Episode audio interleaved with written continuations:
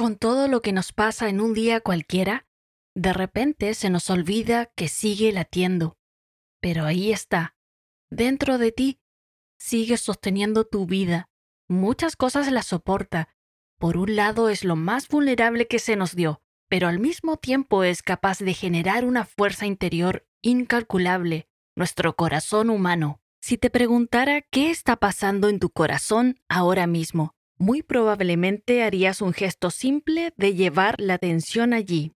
Llevarías quizás las manos a esa zona de tu pecho, o cerrarías los ojos para escuchar sus latidos, y aunque no los escuches, el simple hecho de intentar oír te mantiene concentrado en una búsqueda, o trates de sentir, sentir qué está sintiendo tu corazón, qué es lo que te está hablando y que tal vez has dejado de atender. Hace un tiempo atrás alguien me hizo una pregunta que no pude contestar en ese momento. ¿De qué es capaz un solo latido de tu corazón? A lo mejor no podamos ver ni dimensionar exactamente el impacto que tiene un latido de nuestro corazón, cómo se expande su energía al medio que nos rodea, cómo nos conecta entre nosotros y cómo entiende otras cosas que no se ven a simple vista.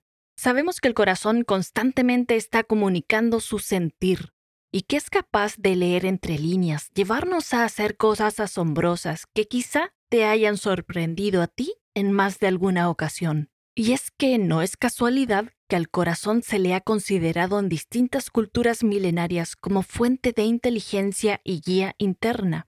Nuestro corazón no solo bombea sangre, bombea energía, bombea vida, sabiduría, y todo comienza hace un tiempo atrás en un pequeño universo que disponía de todo lo necesario para que un hermoso ser creciera. En aquel lugar hubo un momento, un milagro, llamado primer latido. Así es.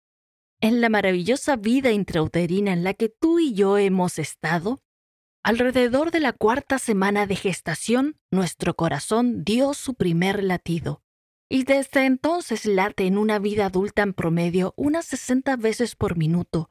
Ese pulso tan natural que nos acompaña hasta el último día de nuestra vida lleva tanto contenido que a veces olvidamos prestarle atención, apreciar y dedicarle cuidado.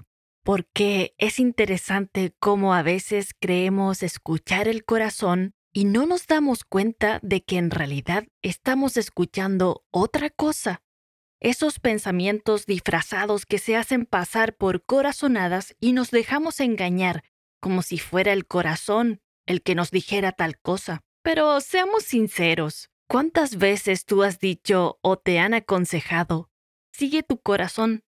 Parece simple, y lo es, pero no se investigaría tanto si en realidad lo fuera.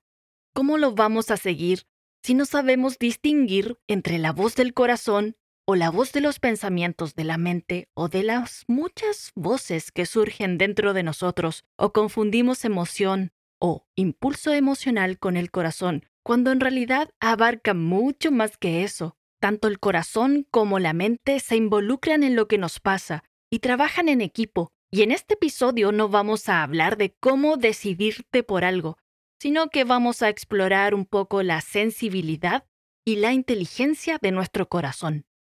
Hoy se ha podido estudiar que es más que una bomba muscular, la inteligencia del corazón, que es como se le conoce, que no es solo física o biológica, sino que va más allá, que ya vamos a ver. Pero, ¿sabías que tu corazón tiene, además, una cantidad de neuronas que puede influenciar al cerebro y al resto del cuerpo? Bueno, ¿qué quiere decir todo esto? A través del estudio científico del Dr. John Moore, se sabe que el corazón tiene un conjunto de neuronas y que son capaces de formar redes neuronales complejas. Por eso muchas veces se le conoce como el cerebro del corazón, porque forman un sistema nervioso propio, y estas redes permiten crear procesos propios de aprendizaje, de memoria, de percepción. Además le permite llevar desde estas redes neuronales su propia información de su intuición, de sus recuerdos, de sus sensaciones, a todo el cuerpo.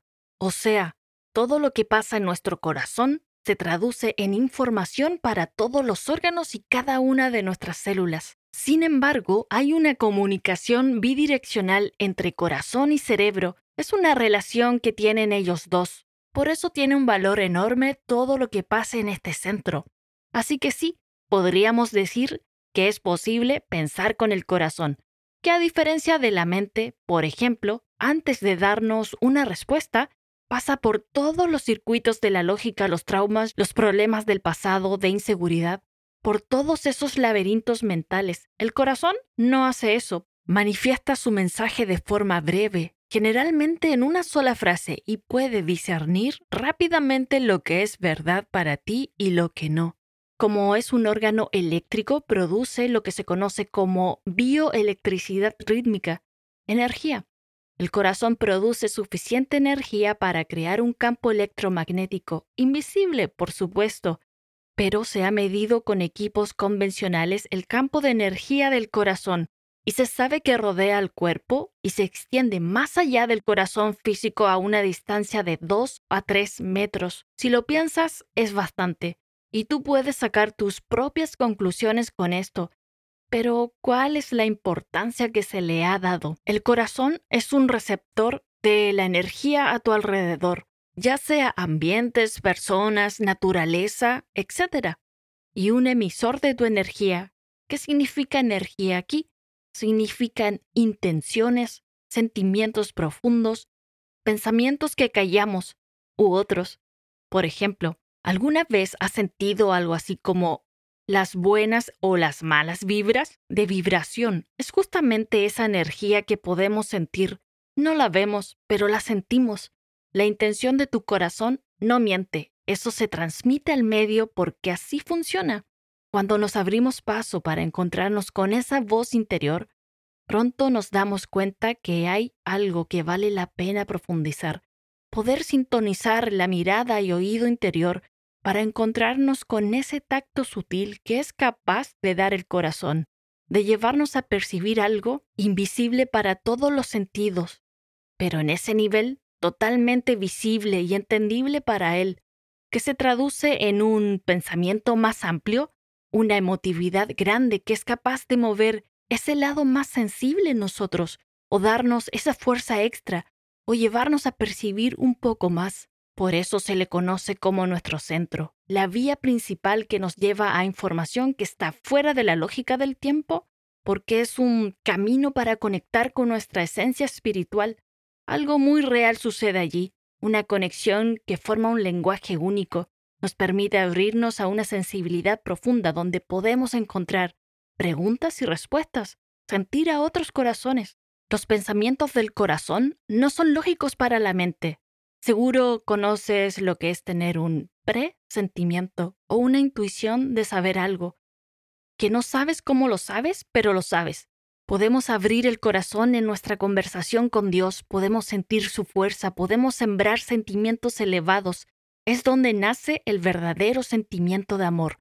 Incluso, Anier Marquier, una gran maestra del desarrollo humano, nos dice, el amor del corazón no es una emoción, es un estado de conciencia inteligente que nos permite vivir desde ahí en unión con nuestra naturaleza divina, en profunda unidad con todo lo que existe. Por supuesto, no es fácil, porque nosotros funcionamos en nuestros patrones habituales de lo que creemos que es el amor. Pero, por ejemplo, el corazón es capaz de traspasar la personalidad y amar esa esencia sin necesitar cambiar algo. Tenemos la capacidad de ver a los demás no solo cómo se manifiesta su persona, su forma, sino que podemos llegar al interior, y encontrarnos en ese lugar donde tenemos algo inmenso en común. Y aunque nuestra mente va a categorizar y separar, mientras tengamos un corazón humano, nos permite llegar al menos a ese nivel de amor. Y si estamos aquí, seguro es porque estamos aprendiendo a amar. Pero, ¿qué pasa cuando el corazón sufre? Deborah Roseman nos dice que el corazón se tiene que entender como el lugar de empoderamiento, y a pesar de lo fuerte que es, muchas veces se rompe, porque esa es la forma en que el corazón crece. Lo que sucede es, como dice el doctor Bradley Nelson, en ciertas ocasiones no procesamos estos rompimientos y nuestra mente subconsciente manifiesta esto creando una muralla alrededor de nuestro corazón. La mente, en un intento de proteger al corazón, lo deja aislado. Pero el corazón interpreta daño igual a crecimiento. Es tan fuerte y tan vulnerable al mismo tiempo. Lo que se nos olvida es que un corazón sano no es un corazón perfecto. Es un corazón que vuelve a sentirse vivo en cada latido. Pero si no entras al proceso y dejas de responsable al tiempo para que se haga cargo, el corazón parecerá que queda cerrado, nos quedamos atascados en la mente y como que nos cuesta volver a sentir. Entonces, llega el día en que nos preguntamos cómo abrir el corazón, más allá del contexto que te puedas estar imaginando, porque abrir el corazón es para todo, en las relaciones que tienes, en cómo te sientes contigo, en cómo te sientes con Dios, en cómo te relacionas con los detalles simples con recibir lo que entrega la vida, con un dar incondicional. Y así, cuando haya alguien que sienta que quiere abrir su corazón y crea que no puede, recuerda lo siguiente. Es una metáfora decir, abre tu corazón. En el fondo es un reconocer de que lo has dejado de usar, porque el corazón siempre ha estado para ti. No va a dejar de latir, no deja de expresarse, dejamos de usarlo dejamos de escucharlo. Eso se siente como si estuviera cerrado, pesado incluso. Muchas veces lo encadenamos, como dije, a cosas no resueltas del pasado. En fin, dile a tu mente que hay una muralla que derribar. Bajamos de la razón y ponemos nuestra intención de amor total. De hecho, el Instituto HeartMath enseña lo que se conoce como coherencia del corazón, que corresponde a la alineación cooperativa entre corazón, la mente y las emociones. Ellos también han medido que es un estado saludable, que se puede generar de manera voluntaria a través de ejercicios muy sencillos, si tú estás familiarizado con cualquier práctica meditativa, te va a hacer sentido. Si no es tu caso, con todo lo que hemos hablado, que sea una motivación nada más. Se trata de pasar un momento con tu corazón y preguntarle cómo está su salud emocional. Luego puedes imaginar que entra y sale aire de esa zona, mientras vas agregando uno o más de estos cuatro elementos que se conocen como emociones regenerativas, aprecio por algo, gratitud por cualquier cosa, cuidado y compasión. Es muy importante que seas tú quien averigüe cómo se siente en ti cada una de estas emociones. No te sirve leer la definición de un diccionario. ¿Cómo se siente el aprecio?